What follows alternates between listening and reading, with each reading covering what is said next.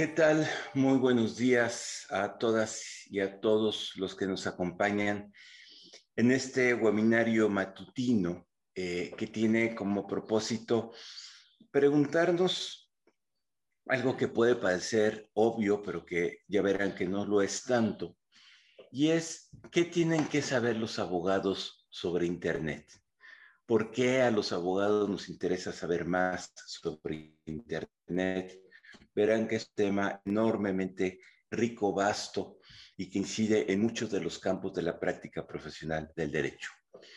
Nos acompañan para conversar sobre el tema eh, la maestra Carla Prudencio, quien es eh, licenciada en Derecho por el CIDE, tiene una maestría en la Universidad de Stanford y ha dedicado una buena parte de su vida a estudiar la relación entre derecho, comunidades, Internet, tecnologías, innovación. Lo ha hecho no solo desde el trabajo académico, lo ha hecho también como funcionaria pública en algún momento en el IFETEL, lo ha hecho desde el Poder Judicial y lo ha hecho como eh, activista en organizaciones eh, no gubernamentales que propician el uso de tecnologías de la información en comunidades sobre todo comunidades indígenas. Los tiene una amplia experiencia en esta materia y conoce mucho del tema. Nos acompaña el doctor Saúl López Noriega, profesor e investigador titular de la División de Estudios Jurídicos del CIDE, un hombre también de una vasta eh, cultura jurídica, de muchas inquietudes, eh, conocido sobre todo por ser el editor del juego de la Corte Nexos, esa es su cara pública, pero por lo que no lo conocen es por su amplio conocimiento del derecho judicial, del derecho electoral. Y muy recientemente, o no tan muy recientemente, en los últimos años, se ha dedicado como nadie probablemente a estudiar diversas dimensiones de Internet. Nos tiene prometido un libro que esperemos que pronto ya salga y que nos va a ser muy útil a todos.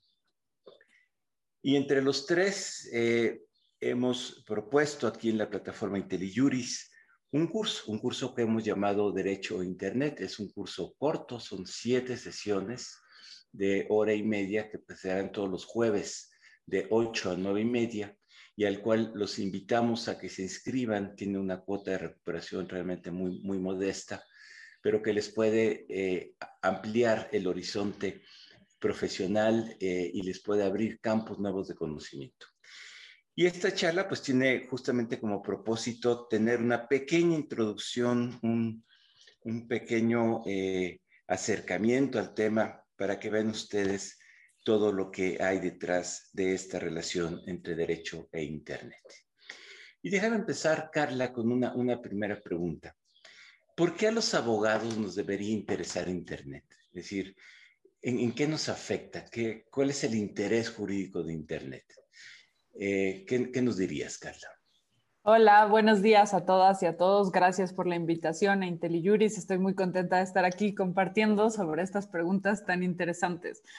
Bueno, pues, ¿por qué nos interesa Internet? Primero, creo que se ha generado como un campo de conocimiento específico sobre las tecnologías, la regulación y Internet mismo, ¿no? O sea, sabemos que hay una materia específica que estudia y que ve todo esto, pero creo que más allá de eso, lo interesante es que Internet y las nuevas tecnologías están revolucionando la manera en la que nos relacionamos. O sea, todos los aspectos de nuestra vida cotidiana y lo que conocíamos antes, que era, pues no sé, vivir y, estar en sociedad, ha cambiado con la introducción de estas nuevas tecnologías y específicamente con el Internet.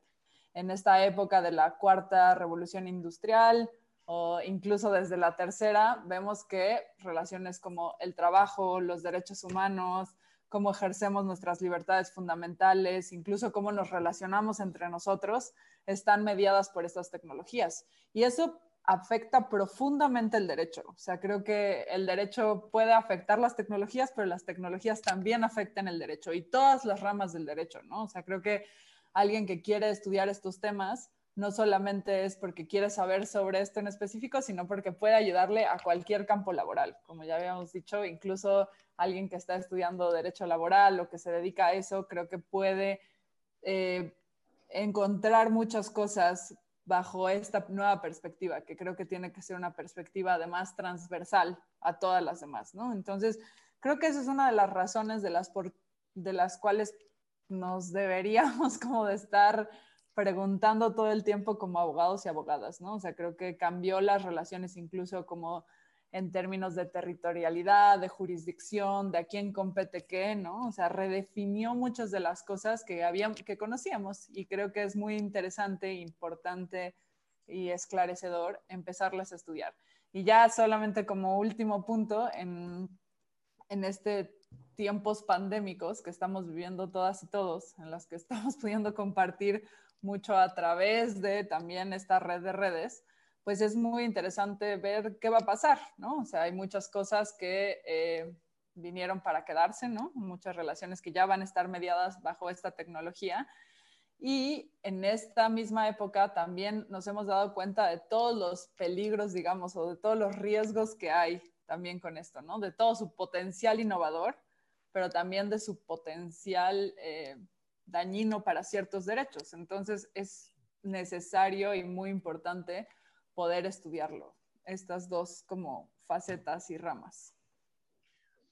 Gracias, Carla. Quizás para, para entrar en, en algunos temas concretos, dos de los aspectos más visibles de la discusión pública sobre el impacto de Internet en el, y el derecho tiene que ver con las libertades de expresión y con la protección de la privacidad. Saúl, ¿cómo nos podrías plantear este, estas preocupaciones? que entiendo además van en dos direcciones.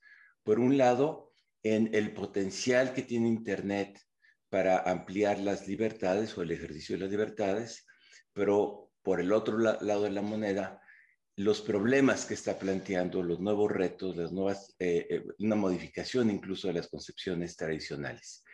¿Qué nos dirías de, estas dos libertades eh, sobre la relación Internet y derecho? Este, bueno, pues gracias por la invitación, gracias por, por, invitarme a compartir estas preguntas y pelotearlas. Sí, en efecto, digamos, en la línea, coincido enteramente con lo que menciona Carla, Internet toca cada una de las esferas sociales, es más bien difícil imaginarse un aspecto social que no esté afectado de una u otra manera por, por Internet. Y una de las más importantes y claves es justamente la, la la manera como nos expresamos, la manera como se distribuye información y cómo tenemos acceso justa, justamente a ella. Entonces, lo que, lo que implicó Internet es que, digamos, de tener un escenario donde difícilmente alguien podía dar su opinión, echar su, su, granito de arena a la discusión y conversación pública, hoy en día prácticamente cualquiera por supuesto que haya luz eléctrica, que haya conexiones de internet y demás, pero una vez que estamos en ese contexto, eh, cualquiera puede participar en esa, en esa conversación pública. El impacto cambia, no es lo mismo tener uno, dos, tres followers que tener miles o millones de followers, pero hoy en día prácticamente todo mundo puede expresarse. Y eso en principio es algo muy saludable y ha ayudado a que muchas voces marginales, medio excéntricas y demás tengan la posibilidad de, de, de, estar en la discusión pública cuando antes, eh, sin Internet, no, no, lo tenían. El problema cuando viene un exceso de información, un exceso de expresión, es cómo se modera, cómo se dosifica y cómo se distribuye esa, esa, ese, ese, mundo eh, de, a luz de, expresiones.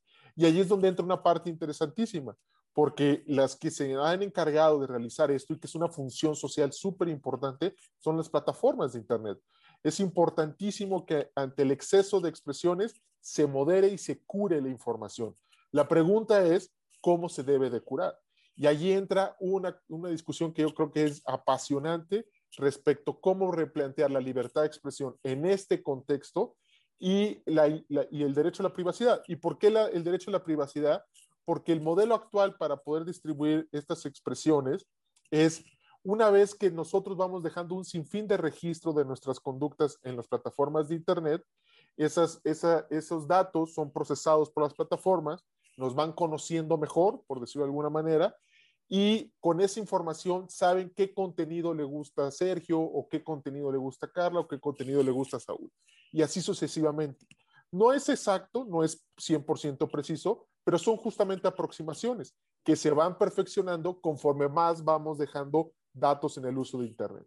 Entonces, por un lado, nos podemos expresar muchísimo, bien por eso.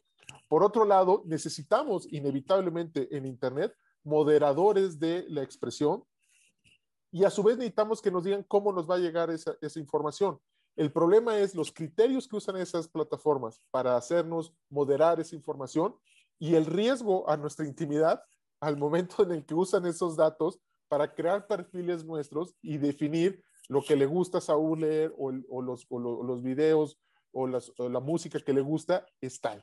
Y esto pareciera que uno dice, bueno, pero no es tan relevante, pues, pues soy un profesor, pues, o sea, ¿a quién le podría interesar particularmente los datos?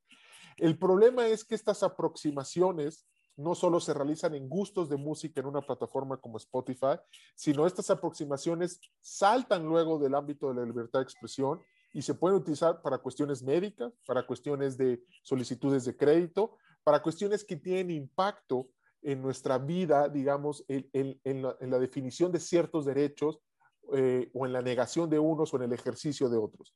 Eh, entonces, pues yo creo que es, es, eso, ha cambiado muchísimo la libertad de expresión y ha cambiado muchísimo el derecho a la, privacidad y representa nuevos retos para, para, los abogados, una nueva conversación. Inclusive hay una, una discusión muy interesante eh, que dice que los derechos, si bien es cierto que fueron muy útiles durante varias partes del siglo XIX y XX, su problema de que están construidos de manera individual no funciona mucho en Internet en ocasiones, porque lo que tenemos el reto en Internet es redefinir estructuras enteras de procesamiento de datos, estructuras enteras de procesamiento de expresiones, estructuras enteras de muchísimas cosas, que cuando tú lo lees a partir de una perspectiva individualista, como es la perspectiva tradicional de los derechos individuales, pues te sirve tal para proteger a Carla, a Saúl, a Sergio, pero el problema no es la protección de ellos, sino es reajustar toda la estructura. Y eso implica no desechar los derechos fundamentales, sino repensarlos y reimaginarlos en este nuevo contexto tecnológico. Pues abres, Saúl, un, un tema apasionante de enorme complejidad para seguir en esta línea, déjeme nada más. Eh, entiendo de lo que tú nos has dicho, eh, Saúl, que parte del asunto es que conforme vamos poniendo datos en las diferentes plataformas, se va generando una enorme cantidad de información eh, individual y colectiva, porque esto además con las técnicas eh, modernas se puede explotar de manera agregada, es decir, no, no, no, no, uno a uno, sino en, en, grandes conglomerados. Y Carla plantea un problema muy típico del derecho, ¿no? Eh, ¿Y quién puede, bajo qué condiciones, disponer, usar, transferir, modificar esos datos? ¿Pierden las personas o perdemos quienes somos usuarios de las plataformas la capacidad de controlar nuestros datos sobre nuestra vida, nuestras preferencias, o quién, cuál es, eh, eh, dónde está físicamente esos datos, ¿no? ¿Quién, quién déjame decirlo en, términos de derecho eh, tradicional, quién es el dueño de esos datos o quién tiene los derechos para usar, disponer, transferir, modificar, borrar esos datos? ¿Qué, qué problemas plantea esto para, para el derecho?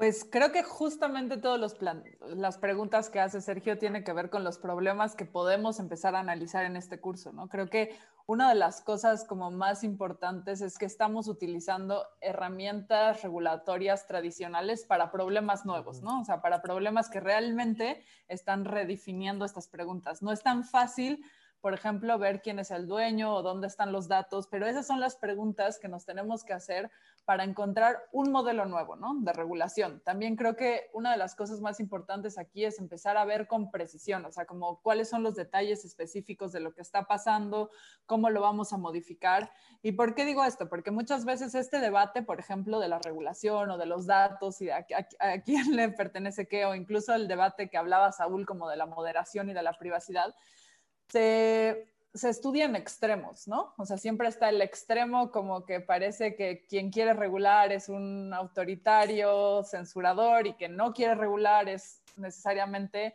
dejar libres a todas las compañías que hagan lo que quieran, una regulación meramente empresarial. Pero creo que lo importante de esto y de empezarlo a plantear son los matices que hay, ¿no? O sea, los matices que hay entre un extremo y otro, o sea, lo gris. O sea, muchas veces decimos, no, pues es que Internet no se puede regular, por ejemplo. Bueno, Internet está regulado de entrada, ¿no? Está regulado por otra cosa que no es necesariamente el derecho público, está regulado por ciertas normas, por cierta arquitectura, por ciertas decisiones empresariales y también por el principio de múltiples partes interesadas, ¿no? O sea, muchas personas eh, que se sientan a decidir. Y todos estos problemas como del derecho clásico que estamos viendo, como a quién le pertenecen los datos, por ejemplo, o cómo los va a usar y cómo, y, cómo se los vamos a pedir, o si me pertenecen a mí o a la empresa, o incluso al, a la página web o al buscador, ¿no? Son problemas que se empiezan, que se tienen que desmenuzar incluso técnicamente. Esto es muy interesante e importante, ¿no? O sea, nosotros no tenemos necesariamente un productor de datos, que son los usuarios, y un receptor de datos, que son las plataformas, ¿no? Hay un campo de muchas personas por las que pasan esos datos. Y nosotros no solo producimos datos, sino que además recibimos datos, ¿no? Entonces, hay una complejidad de relaciones que el Internet está cambiando. Y estas relaciones pasan por todos los actores que hay en medio, o sea, los actores incluso técnicos, que es lo que decía. Una cosa es Facebook, ¿no? Pero otra cosa es entrar a Facebook por Google y otra cosa es entrar a Facebook en una aplicación, si la tienes ahí. Todos los intermediarios, todas las personas que están en esa cadena como de producción de valor, porque al final estamos como produciendo valor con estos datos, tienen una importancia muy relevante. Déjame poner un ejemplo en esta cuestión de los datos. O sea, incluso nuestros proveedores de Internet, ¿no? Estamos también a veces como muy centrados en la situación de las plataformas y el poder que tienen las plataformas, pero incluso las personas que están proveyendo el Internet tienen la capacidad de ver esos datos y de hacer algo con ellos, ¿no? Y si no tenemos reglas específicas que les digan, oye, esos datos no te pertenecen, por ejemplo, y no puedes tomar decisiones sobre eso, pues hay violaciones al principio como de neutralidad de la red y hay violaciones a la privacidad y a muchas cosas. Solo para, para precisar a nuestros amigos que nos escuchan, cuando te refieres a proveedores de Internet, para ponerlo en plata, te estás refiriendo a Telmex, a Easy, a Lestra o a AT&T. Exacto, y eso e, es, muy interesante porque normalmente creemos que son jugadores imparciales, ¿no? O sea, que están ahí, nos proveen internet y que realmente los que nos están viendo los datos y haciendo son solamente las plataformas o los buscadores. Y no es cierto, o sea, incluso los que están en, esto de, internet, como ATT, por ejemplo, tienen la capacidad de ver qué paquetes de datos están pasando, ¿no? Y, con esa decisión puede, por ejemplo, decidir que el video vaya muy rápido y que los mensajes vayan muy lento. Y eso tiene impacto en la experiencia del usuario, pero también impacto en la privacidad, en la libertad de expresión, en muchas cosas. Entonces, ¿a quién le pertenecen esos datos o qué tenemos que hacer con estos datos? Pasa por comprender toda la cadena de actores y la cadena de valor en cómo se van transformando esos datos. Una de las cosas que decía Saúl y que tú dijiste ahorita, Sergio, que creo que es muy importante es el, el problema de los datos es el valor agregado, ¿no? O sea, el problema de los datos también tiene que ver, por ejemplo, con la concentración de los datos. O sea, Cambridge Analytica fue un problema porque Facebook tenía demasiados datos de demasiadas personas, ¿no? Si hubiera tenido cinco datos de cinco usuarios, el problema sería otro pero poder definir comportamientos, poder modificarlos, tiene que ver también con la concentración. Entonces, por ejemplo, en materia de datos y de privacidad, es importante empezarnos a preguntar cosas de competencia económica, ¿no? Que antes, pues, la competencia y la privacidad no tenían nada que ver y ahora en este nuevo como mundo, en este nuevo escenario, la competencia y la privacidad están entrelazadas. Entonces, pues creo que justamente estas preguntas es las que hay que como comenzar a desmenuzar y analizar en distintas partes. Tú, tú decías algo interesante, Carla, que para entender esto de Internet tenemos que también eh, avanzar en nuestro conocimiento de qué es Internet y quiénes son los actores que intervienen, proveedores, eh, plataformas. Le, voy a hacer una pregunta difícil a, Saúl, pero yo sé que él, la, puede introducir. ¿Qué, qué es Internet, eh, eh, eh, Saúl? ¿Qué es Internet? ¿Qué es una plataforma? ¿Qué es un proveedor de, servicios de, Internet? o si lo quieres ver, qué es Google, qué es Facebook, qué es YouTube y, qué hacen las compañías telefónicas tradicionales en este mundo de Internet, ¿no? No sé si nos puedes dar un, una, una, aproximación, entiendo que será muy, muy, muy, muy básica, pero es, es la idea de que nuestros amigos eh, se interesen en, en, estos temas. En los temas. Bueno, en términos muy generales, este, pues Internet, digamos, es, es pues, digamos, es, un, es, la culminación de un proyecto que se tiene, digamos, en diferentes etapas de la historia. Siempre se pensó en cómo crear una red que se pueda transmitir expresiones, conocimiento, información, datos, eh, de manera relativamente sencilla, barata, eh, o mucho más barata que las otras redes este, previas, ¿no? Entonces, Internet se logra consolidar como esa red de redes que permite justamente que, digamos, de manera sencilla, cualquier persona con ciertas características técnicas, como tener un dispositivo, primero una computadora, luego se saltó de las computadoras a los, a los celulares, el Internet, lo cual permitió su masificación o ha permitido su masificación, pueda uno acceder a, esa, a esa red, ¿no? Ahora, para acceder a esa red, lo que mencionaba Carla creo que es muy importante. Esto es una especie de pastel con muchas capas, digamos, ¿no? Hay desde pues, los, fierros, digamos, cables gigantescos que se tiran a lo largo de los océanos, llevan internet, satélites, por supuesto, y una serie de, instrumentos que van permitiendo la conexión en diferentes grados. Primero cable, luego satelital, luego un cable más pequeño, un cable este, submarino, etcétera. Luego viene una serie de protocolos o de entendimientos tecnológicos de cómo debe de procesarse justamente la, información. Aquí en todo esto también hay todo un tema para los abogados. En todo esto hay una discusión para los abogados de cómo debe de tirarse esos cables, que cómo debe utilizarse, cómo debe de realizarse toda esa operación este, física. Y digamos, al final viene una capa que es la capa que normalmente conocemos todos y que es en muy buena medida la que está en discusión ahora pero como bien dice Carla, no es la única relevante, pero es la capa, digamos, de las aplicaciones, ¿no? Que viene esa capa que, ¿qué son esas aplicaciones? Es Google, es Facebook y demás, que están montados en esta estructura sofisticada.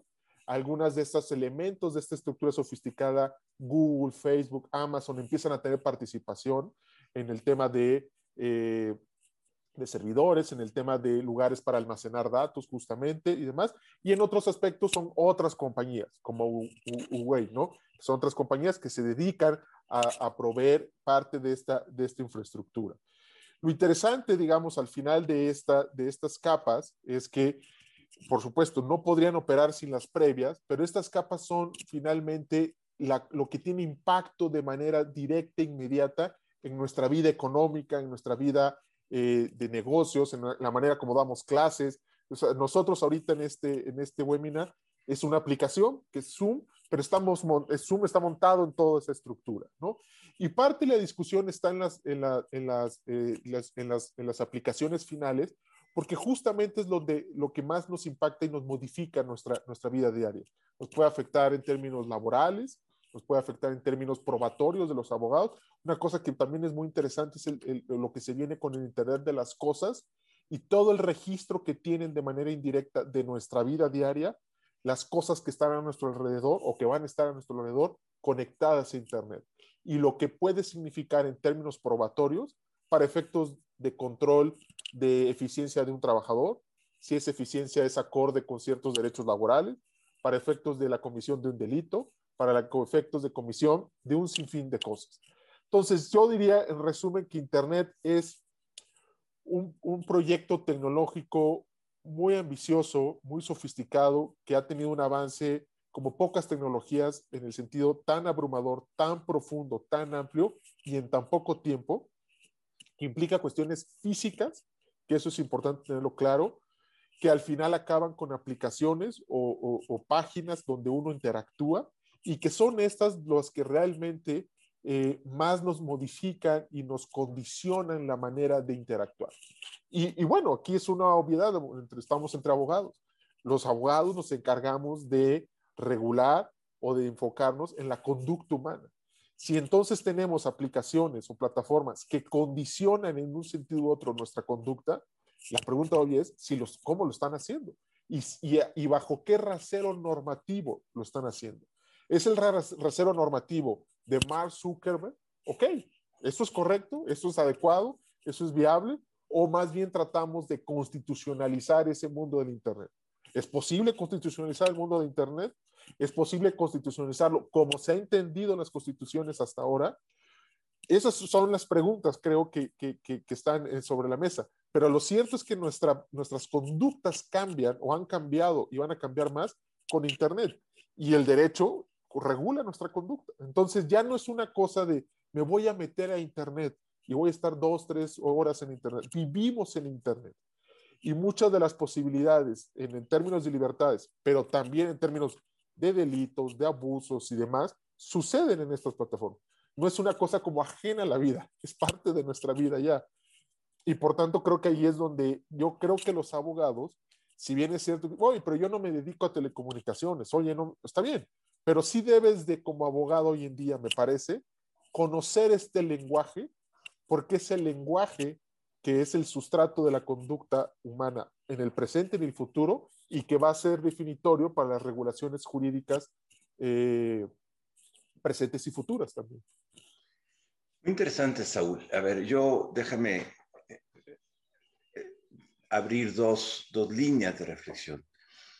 A, los abogados les interesa Internet en sus diferentes capas, aunque tienen características muy diferentes. Si te entendí bien en tu explicación, eh, la parte más tecnológica, la parte de los fierros, de los aparatos, de los cables, de los mecanismos de transición, de los proveedores, implican un conjunto de eh, problemas jurídicos, probablemente más relacionados con el derecho de las telecomunicaciones o, las aplicaciones de propiedad intelectual, los softwares, los hardwares. Eh, digamos, hay una infraestructura eh, técnica, material, física y mecanismos de transmisión de los paquetes de información que suponen un conjunto de problemas eh, regulatorios eh, muy complejos y que por un lado ahí está.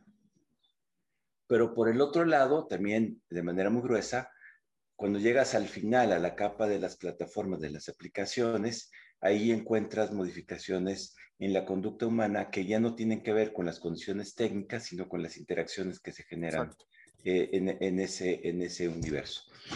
Y que si te seguí bien, no solo tienen que ver con libertades fundamentales, sino tienen que ver con transacciones comerciales, con contratos de compraventa, con comprobatos de, eh, con, con eh, establecer relaciones entre, entre dos personas eh, y que comprenden básicamente una buena parte de la actividad humana cotidiana que se despliega en ese entorno, en ese entorno virtual y donde cada aplicación tiene características especiales. Y ahí es donde el asunto se vuelve mucho más complejo, eh, porque la regulación eh, tiene, eh, hay diferentes ángulos. Y déjame, siguiendo esta línea, brincar con, con Carla. yo hago una compra por Amazon, por ejemplo, ¿no? Compro un libro pero esa lo estoy haciendo en Amazon Estados Unidos y entonces estoy realizando una operación. En realidad, el proveedor está en Estados Unidos y si, no es Amazon, si no es un tercero, es un tercero de, de, Amazon que me va a enviar un, un, resultado y hay una transacción monetaria, hay una compraventa. Pero déjeme decirlo, probablemente el proveedor ni siquiera está en Estados Unidos, está en, en, en Frankfurt está en Barcelona, en uno de los centros de distribución. Y además va a haber un, eh, una compañía de, paquetería que va a intervenir en la, en la transacción. ¿Cómo podemos encuadrar estas relaciones? Puse un ejemplo, pero podría poner muchísimos otros, que no se dan, Carla, ya en el marco de los estados nacionales anclados en derecho que está anclado a las condiciones territoriales o al control territorial, ¿no? Si la compra la hago en México con un proveedor de Estados Unidos, eh, con un distribuidor en Estados Unidos, el producto está en Alemania y va a usar una compañía francesa de transporte, ¿qué pasa en, ese, en esa complejidad de relaciones cuando hay un incumplimiento, cuando el producto no llega? Eh, ¿En qué mundo estamos? ¿Cómo está transformando la estructura normativa del derecho del Estado al derecho a qué? No sé si eh, la pregunta es clara y, te, la, te la dejo. No, claro, claro que la pregunta es clara y creo que al principio lo mencionábamos, ¿no? Una de las cosas por las cuales creemos que eh, los abogados tienen que saber de Internet es porque justo redefinió como los problemas de jurisdicción, por ejemplo. Es una de las cosas como más clásicas que nos enseñaron, como decías, como el Estado-nación, cuáles son los límites, cuál es la competencia. E incluso en lo que describes, como que hay una relación comercial que podríamos decir como clásica, ¿no? Como si eh, compraras un producto. Pero esa relación comercial está justamente al darse por Internet, como que muchas cosas le transversalizan. Una de las cosas, por ejemplo, es los datos, ¿no? O sea, de quién es los datos de esa transacción, cómo van, cómo vienen, a quién le pertenecen. Y distintos países han decidido distintas reglas. O sea, creo que eso es importante como, como decirlo, ¿no? Por ejemplo, la ley de protección de datos europea tiene reglas muy específicas sobre quién es el comprador, ¿no? Más allá de dónde se hizo la venta o cómo se hizo o cuál es la transacción o de dónde viene el producto, importa mucho el usuario y los, los datos que da para cierta transacción, ¿no? Entonces, creo que una de las cosas más importantes es ver, y eso es una de las cosas que vamos a hacer en el curso, cuáles han sido como las distintas respuestas, o sea, los distintos modelos regulatorios ante estos problemas, ¿no? Estados Unidos tiene un modelo regulatorio, Europa ha decidido por otro modelo regulatorio. Y la segunda pregunta es, bueno, ¿y qué hacemos en México? Creo que no alcanza también, esto es muy importante decir, como compensar leyes solamente eh, aplicables al Estado-Nación. Creo que tenemos que ir un paso más allá y ver acuerdos internacionales de alguna manera como un tipo de derecho distinto porque sabemos que esta frontera territorio ya no tiene sentido. O sea, ya no tiene sentido y, esto también tiene mucho que ver, no solo con la última capa, perdonen que regresa, pero creo que es muy importante, sino también con las primeras capas, ¿no? O sea, ¿dónde, ¿por dónde viaja la información? ¿Dónde están los puntos de interconexión, por ejemplo, ¿no? Que eso es un problema técnico que tiene impacto en cómo resuelves estas cosas. ¿Es necesario que pase por Estados Unidos para que aplique esa ley o no? O realmente hay un hotspot donde se lleva toda la información. ¿Qué, es realmente lo que, lo que está pasando con eso y cómo se puede hacer esa transacción y qué derecho aplica? Esa es una de las preguntas como más relevantes y quisiera decir que hay una respuesta fácil, pero en este caso no hay una respuesta fácil. Creo que son las preguntas que nos estamos haciendo y uno de los principales retos de la regulación. Y por eso es tan importante hablar de regulación y dejarle como de tener miedo a esa palabra, porque muchas veces es como regulación es algo malísimo para Internet, va a quitar todas las virtudes, cómo se creó la utopía de Internet, ¿no? O sea, todas estas cosas técnicas que hablaba Saúl nacen bajo un sueño de hacer algo horizontal, no regulado, libre, que se fuera transformando y pues de alguna manera ahorita que estamos viendo como el ejercicio de derechos, las cuestiones comerciales, todo eso tiene que ver con que tenemos que empezar a hablar de regulación de alguna manera, o sea, de regulación como sea, pues, o sea, de autorregulación, de corregulación, de regulación estricta, pero lo principal es redefinir nuestras ideas de jurisdicción. O sea, tenemos que empezar a hablar de otro tipo como de territorialidades. Y una de las territorialidades es el Internet mismo, ¿no? O sea, es un, e, es un territorio digital más. Y es muy interesante porque algunos países, por ejemplo, Canadá, con algunas de las reglas, por ejemplo, de propiedad intelectual con los pueblos indígenas, ven el Internet como un territorio. Y ese territorio, ¿cómo lo definen? ¿Qué es lo que pasa cuando pones información ahí, no? O sea, ¿qué, a quién le pertenece esa información, lo, que platicamos. Todo eso tiene que ver con la concepción de jurisdicción que tenemos y cómo la tenemos que transformar. Sí, a ver, vamos entrándole al, tema de, de, regulación, pero creo que hay una pregunta interesante previa que a mí siempre me ha fascinado cuál es la respuesta. Hace algunos años, Saúl, se reformó la Constitución mexicana y se introdujo el derecho de acceso, ¿cómo, cómo está el derecho a Internet, Carla? Eh, de acceso a Internet. derecho de acceso a Internet, como un derecho fundamental. ¿Qué quiere decir cuando en la Constitución incluimos un derecho de acceso a Internet? ¿Qué implicaciones tiene eso en términos del ejercicio de las libertades o de los derechos fundamentales, ¿no? Y eh, el anuncio no te la voy a, plantear a ti, se la planteo a Cala para no abusar. Es decir, ¿y cómo esta, esa concepción de que existe un derecho fundamental de acceso a Internet impacta los potenciales modelos regulatorios que se tendrían que desplegar, puesto que tenemos un derecho fundamental en la base de eh, todo lo, que sigue. Y además eh, añadiría una capa de complejidad en la medida que quien provee el servicio y quien genera las aplicaciones es en su mínima parte el Estado. Son más bien actores económicos los que están interactuando en ese, en ese espacio.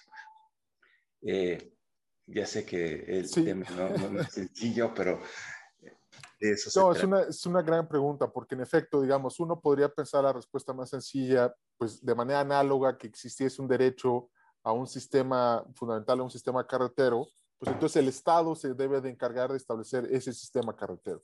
Pero cuando estás en un, en un contexto donde en buena medida quien provee eh, esos fierros, eso que platicábamos un momento de Internet, son privados, ¿cuál es, digamos, entonces el, el, la obligación o en qué estriba la obligación del Estado?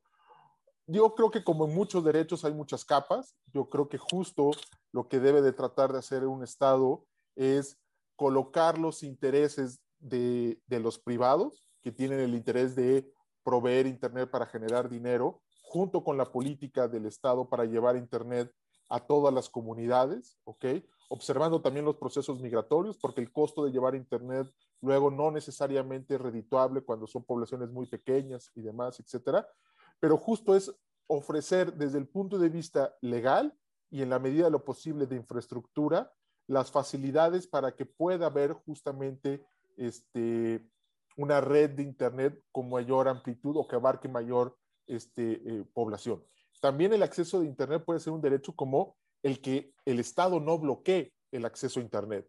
Es decir, ya tenemos Internet todos o una buena parte de la población y lo que ha sucedido en algunos momentos, ahorita en este momento en la India, en Indonesia y demás, etcétera, es que de repente el Estado bloquea Internet o bloquea Internet en ciertas regiones del país. Esa es otra vertiente de este derecho, de que nunca haya la posibilidad de que el Estado baje Internet de, ciertos territorios, que, eh, que, baje Internet y de tal manera que uno, aunque esté la infraestructura, aunque esté toda la posibilidad de acceder, pueda uno, no pueda uno ingresar.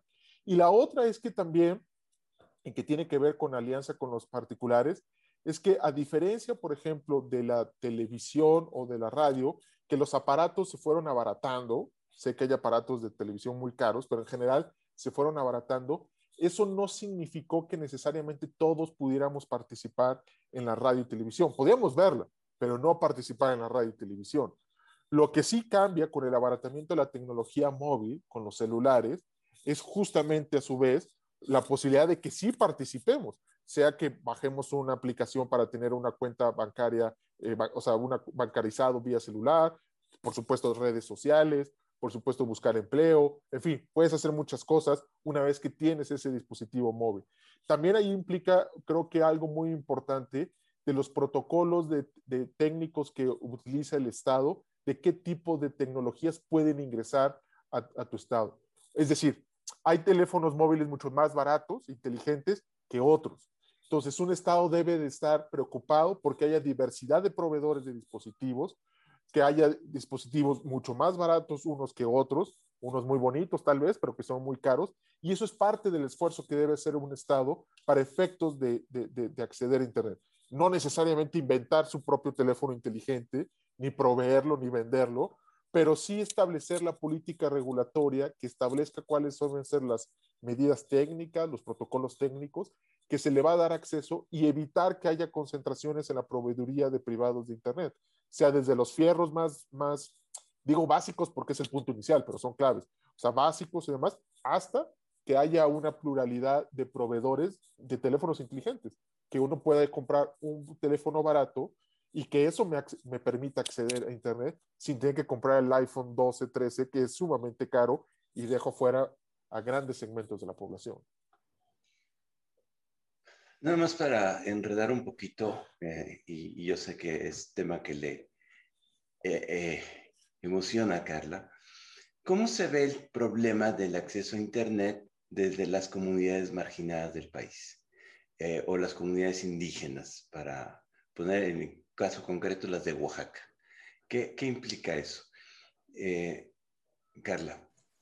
O sea, creo que es importante mencionar que además de que está el derecho de acceso a las tecnologías de la información en la Constitución explícitamente, la Constitución también redefine el servicio de radiodifusión y de telecomunicaciones como servicios de interés público.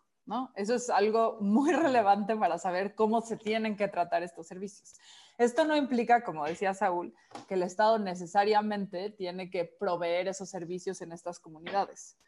Es muy importante como analizar este tema porque hay muchos recursos que el Estado puede hacer y la Constitución da como líneas muy específicas, ¿no? O sea, dice, por ejemplo, que tiene que ser a través de la competencia efectiva. Ese es uno de los temas como más relevantes que se habla cuando hablamos de acceso, ¿no? Tiene que haber competencia efectiva y eso es una de las maneras en las que el Estado puede ayudar. Luego dice, por ejemplo, que tiene que prestarse en condiciones de pluralidad, de acceso, de hay como de calidad, hay muchas características que da la Constitución.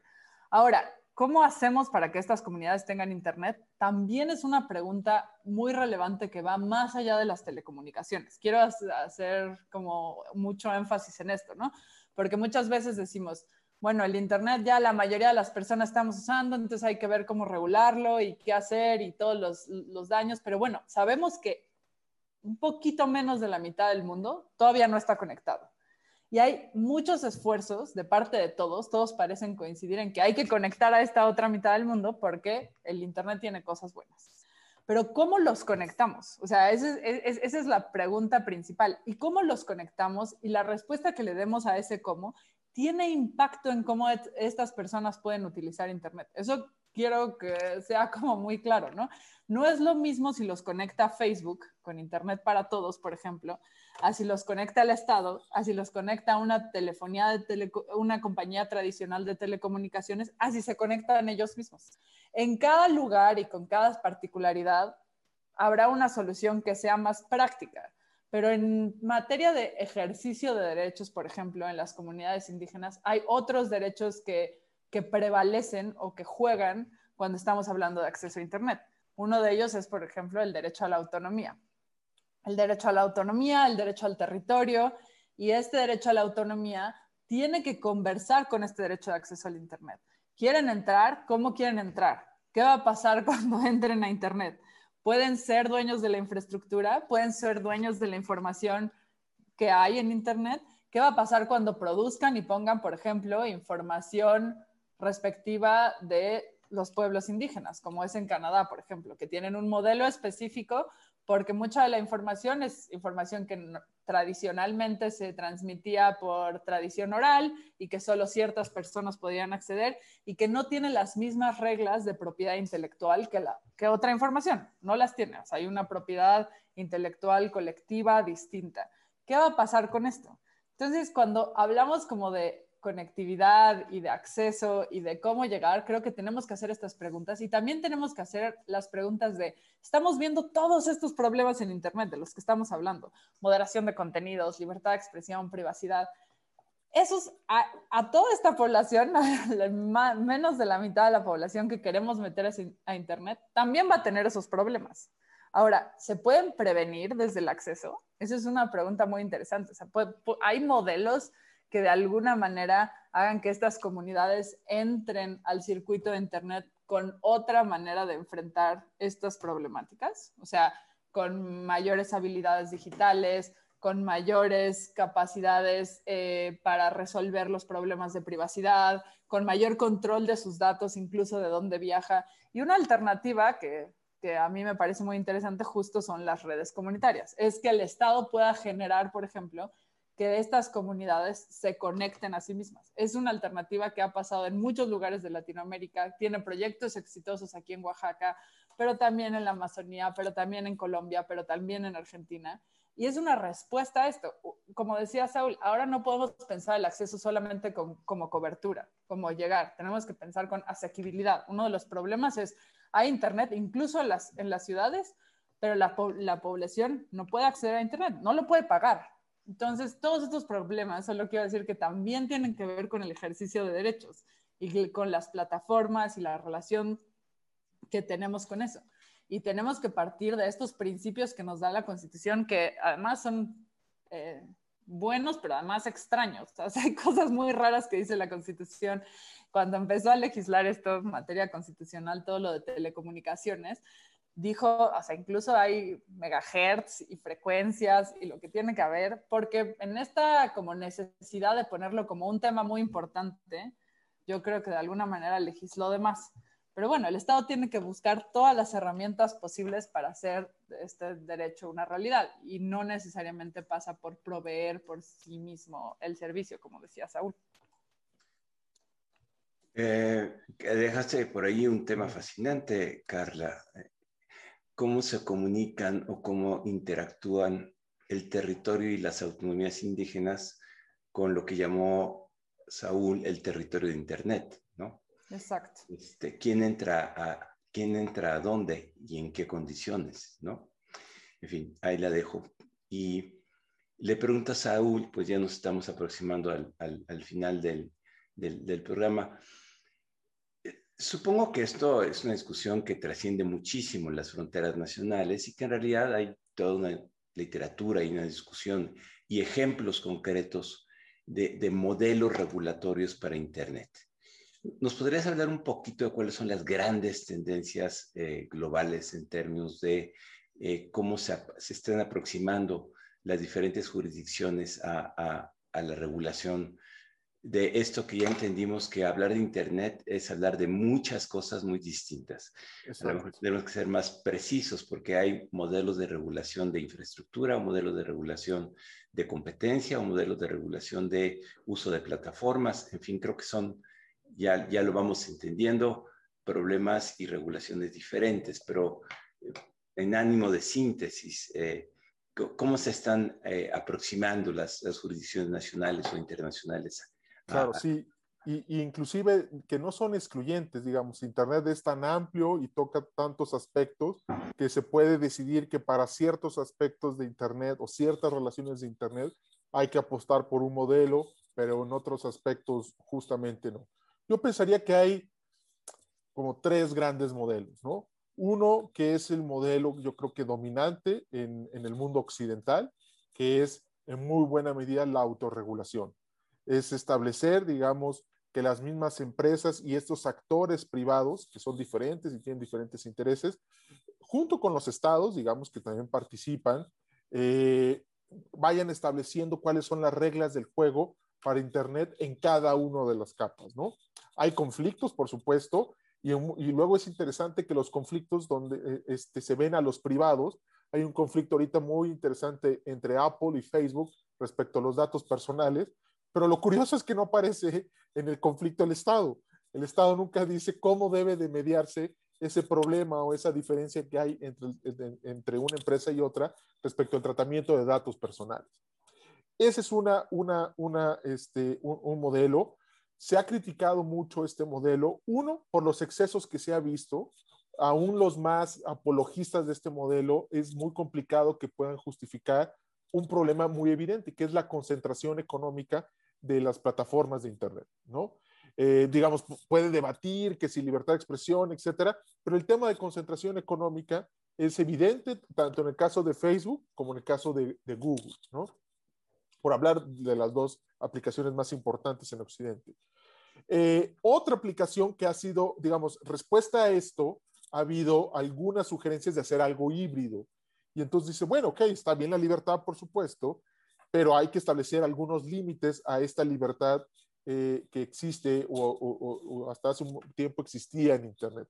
Esto lleva inclusive a preguntas filosóficas de si realmente es posible que haya libertad sin límites, que son viejas preguntas del pensamiento constitucional que ahora se están tratando de trasladar o que se están planteando en este nuevo territorio de Internet. Decir, a ver, justamente lo dejamos, es, dejamos una libertad sin límites y 20 años después, después de la década de los 90 del siglo pasado, ahora tenemos dos, tres grandes emporios que son los que controlan prácticamente todos los datos, toda la publicidad, toda la libertad de expresión en Internet.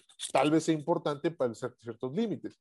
Y ahí viene, creo que, la discusión más fecunda, que es dónde, si estamos de acuerdo en establecer límites, en dónde establecemos límites y qué tuerca apretamos y qué tornillo apretamos sin desbaratar lo bueno de, Internet, ¿no?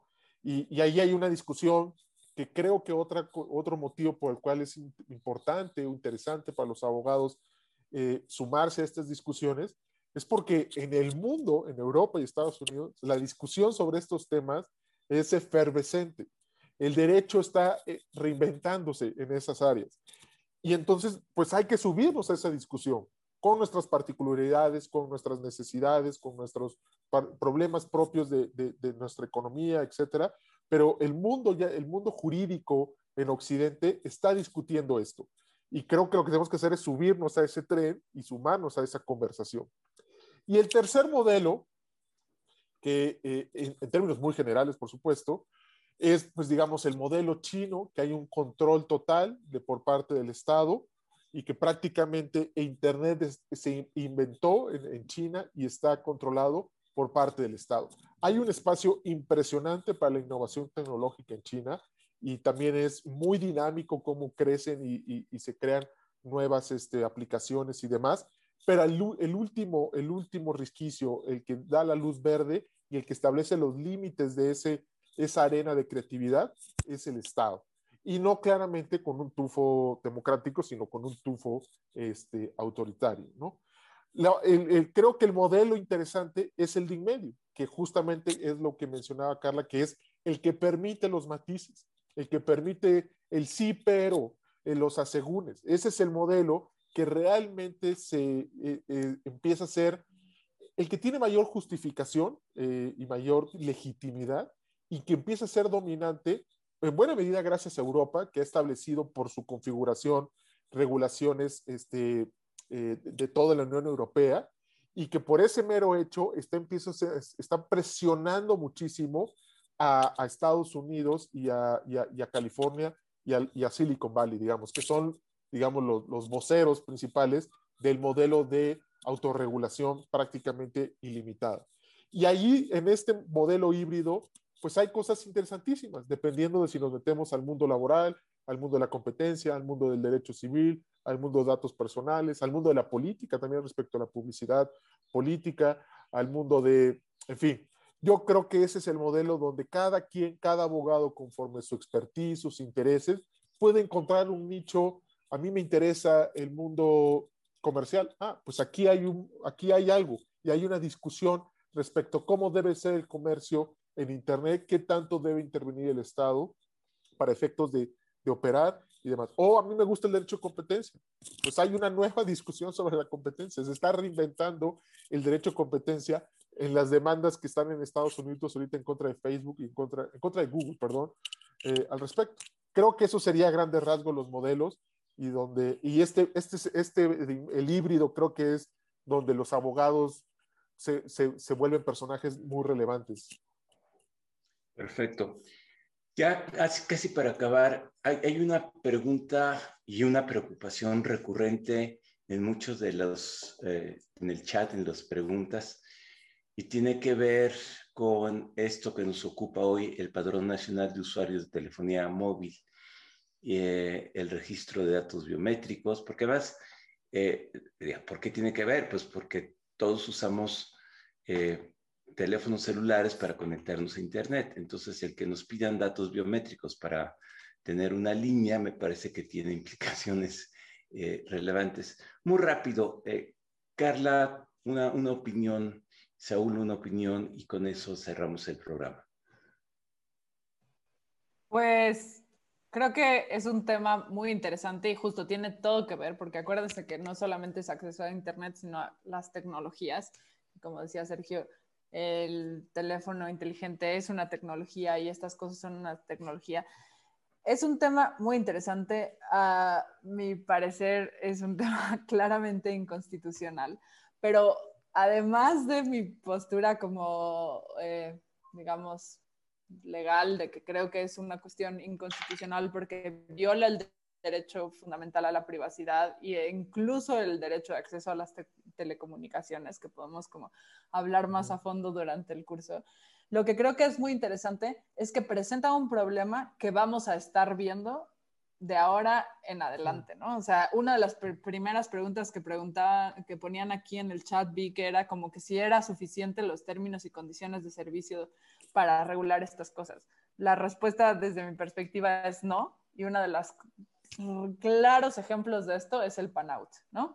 O sea, no es necesario, no es proporcional, mm, viola el derecho a la privacidad, viola el derecho de acceso a las telecomunicaciones, incluso creo que es una situación discriminatoria y no es necesario ni proporcional porque no cumple ni siquiera, no tiene un fin legítimo, no cumple ni siquiera el fin de poder combatir a la delincuencia, ¿no? Que es por lo que está hecho.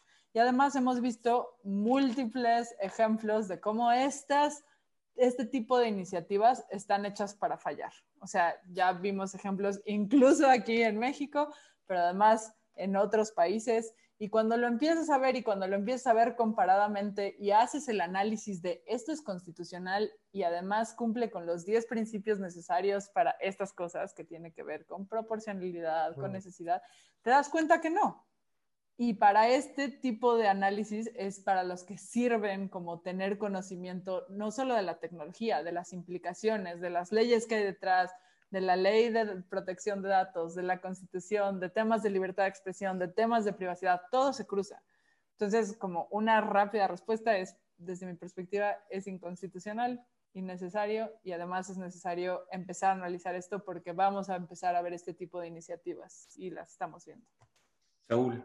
Eh, muy breve, coincido con Carla, es inconstitucional, no se ciñe, digamos, o sea, hay una vulneración a un derecho fundamental y no se justifica esa vulneración porque no va encaminado instrumentalmente a cumplir el objetivo con el que se plantea la legislación, que es combatir eh, eh, el crimen, ¿no? Eh, pero lo interesante de este caso, y más allá de las acciones y lo que se presenta en la Suprema Corte de discusión, es justo, y rescataría sobre todo eso último que mencionaba Carla, que este son el tipo nuevo de discusiones. Más allá de la metodología constitucional para revisar la ley, lo interesante es en la materia que aborda la ley. ¿Qué significan los datos biométricos? ¿Qué significan los datos personales? ¿Qué significa que te pongan ese candado o, esa o esa, ese asegún para poder acceder y tener una línea este, telefónica, cuando uno igual y no quiere, entonces ya no accede a Internet. Entonces, creo que ese son el tipo de discusiones que, que, que, empiezan a ser muy relevantes y que están conectados justamente con Internet. Por supuesto, muchas categorías clásicas del derecho van a seguir siendo útiles, pero cambia el sustrato de discusión, que es todo esto que está relacionado con estas nuevas tecnologías y el acceso a Internet. Gracias. Pues con esto despedir el programa. Yo simplemente diría a nuestros amigos y amigos que nos escucharon esta mañana que la invitación al, curso es, es, esto, es decir, es claro conocer sobre la relación derecho-internet, qué es Internet, cómo funciona, cuáles son sus capas, cuáles son los diferentes modelos regulatorios, cuáles son los problemas, pero que hay algo mucho más importante quizás, y es que al introducirnos a esta discusión, estamos entrando, déjenme decirlo así, en el derecho del siglo XXI. Y porque, como lo, lo, plantearon muy bien eh, Saúl y Carla, no solo es cómo eh, el derecho regula Internet o cómo el derecho interacciona con Internet, sino cómo Internet, el mundo virtual, las tecnologías de la información también están transformando la estructura del derecho y están poniendo muchos de los principios tradicionales o con los que veníamos, venimos operando desde el siglo XVIII y XIX en cuestión y nos obligan a repensar, nos obligan a, hacer un ejercicio de imaginación eh, jurídica que nos permite encontrar soluciones novedosas a problemas que suponen entrar a un territorio que no es el territorio al que estamos acostumbrados, sino que es un territorio que tiene características y peculiaridades muy eh, interesantes.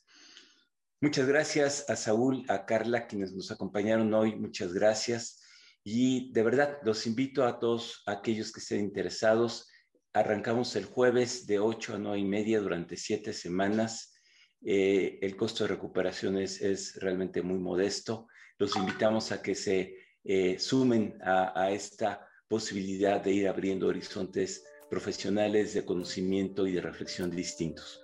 Los esperamos entonces eh, la próxima emisión de IntelliJuris y a aquellos que quieran eh, inscríbanse al curso, les va a valer mucho, mucho la pena. Gracias Carla, gracias Saúl, gracias a todas y todos los que nos acompañaron. Nos vemos próximamente. Buen, buen día. Gracias, hasta luego. Gracias, hasta luego.